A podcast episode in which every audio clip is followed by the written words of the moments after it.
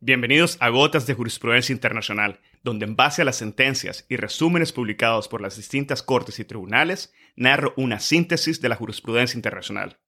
En cada episodio me acompañarán por un viaje en el tiempo, donde conoceremos juntos las partes involucradas en procesos internacionales, la base jurisdiccional, el fondo y la naturaleza de cada conflicto, entre otros aspectos que te invitarán a indagar aún más el derecho internacional. En la descripción de cada gota puedes encontrar los links a la información publicada por distintas cortes y tribunales internacionales. Recuerda dejar tu valoración de este y otros episodios, de compartir y suscribirte al podcast. La gota del día de hoy se refiere al caso sobre las obligaciones respecto de las negociaciones sobre la cesación de la carrera de armamentos nucleares y el desarme nuclear presentado por la República de las Islas Marshall y sobre las cuales la Corte Internacional de Justicia decidió que no existía una controversia previa entre las partes y por ende carecía de jurisdicción. Ahora, la historia del proceso. El 24 de abril de 2014, la República de las Islas Marshall incoó procedimiento contra nueve países ante la Corte Internacional de Justicia, acusándolos de incumplir con sus obligaciones en relación al cese de la carrera de armamentos nucleares y el desarme nuclear.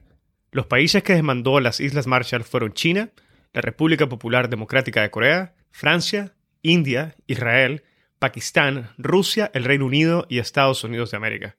A todos los acusó de cumplir con sus obligaciones respecto al cese de la carrera de armamentos nucleares en una fecha temprana y al desarme nuclear. Si bien estas nueve solicitudes se refieren al mismo asunto en conflicto, las Islas Marshall distinguió sus solicitudes entre aquellos países que habían reconocido previamente la jurisdicción obligatoria de la Corte, de conformidad con el párrafo 2 del artículo 36 de su estatuto, y los que no habían reconocido la jurisdicción obligatoria de la Corte. Los países que habían reconocido la jurisdicción obligatoria de la Corte eran tres, la India, Pakistán y el Reino Unido. Y los seis países que no habían reconocido la jurisdicción obligatoria de la Corte son China, la Federación Rusa, Francia, Israel, la República Popular Democrática de Corea y Estados Unidos. En relación a estos últimos seis países, las Islas Marshall presentó sus demandas y propuso basar la competencia de la Corte en un consentimiento que sería otorgado a futuro.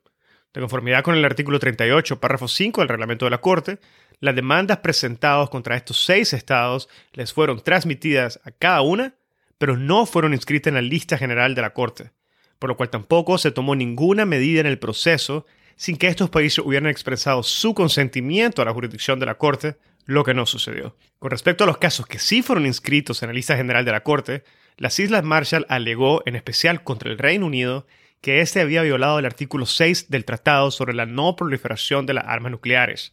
Este artículo indica que cada parte se compromete a proseguir negociaciones de buena fe sobre medidas eficaces relativas a la cesación de la carrera de armamentos nucleares en fecha cercana y al desarme nuclear, y sobre un tratado de desarme general y completo bajo estricto y eficaz control internacional. Si bien es cierto la India y Pakistán no son parte del tratado, las Islas Marshall sostuvieron que las obligaciones... Para escuchar la gota de jurisprudencia internacional completa, debes de suscribirte al podcast en el link indicado en la descripción del episodio. Recuerda que al suscribirte no solo obtendrás acceso completo a las gotas de jurisprudencia internacional, sino que también tendrás acceso a la sala de conversación de Hablemos de Derecho Internacional, el primer espacio virtual único y consolidado para el networking de la comunidad global de hispanoparlantes oyentes del podcast.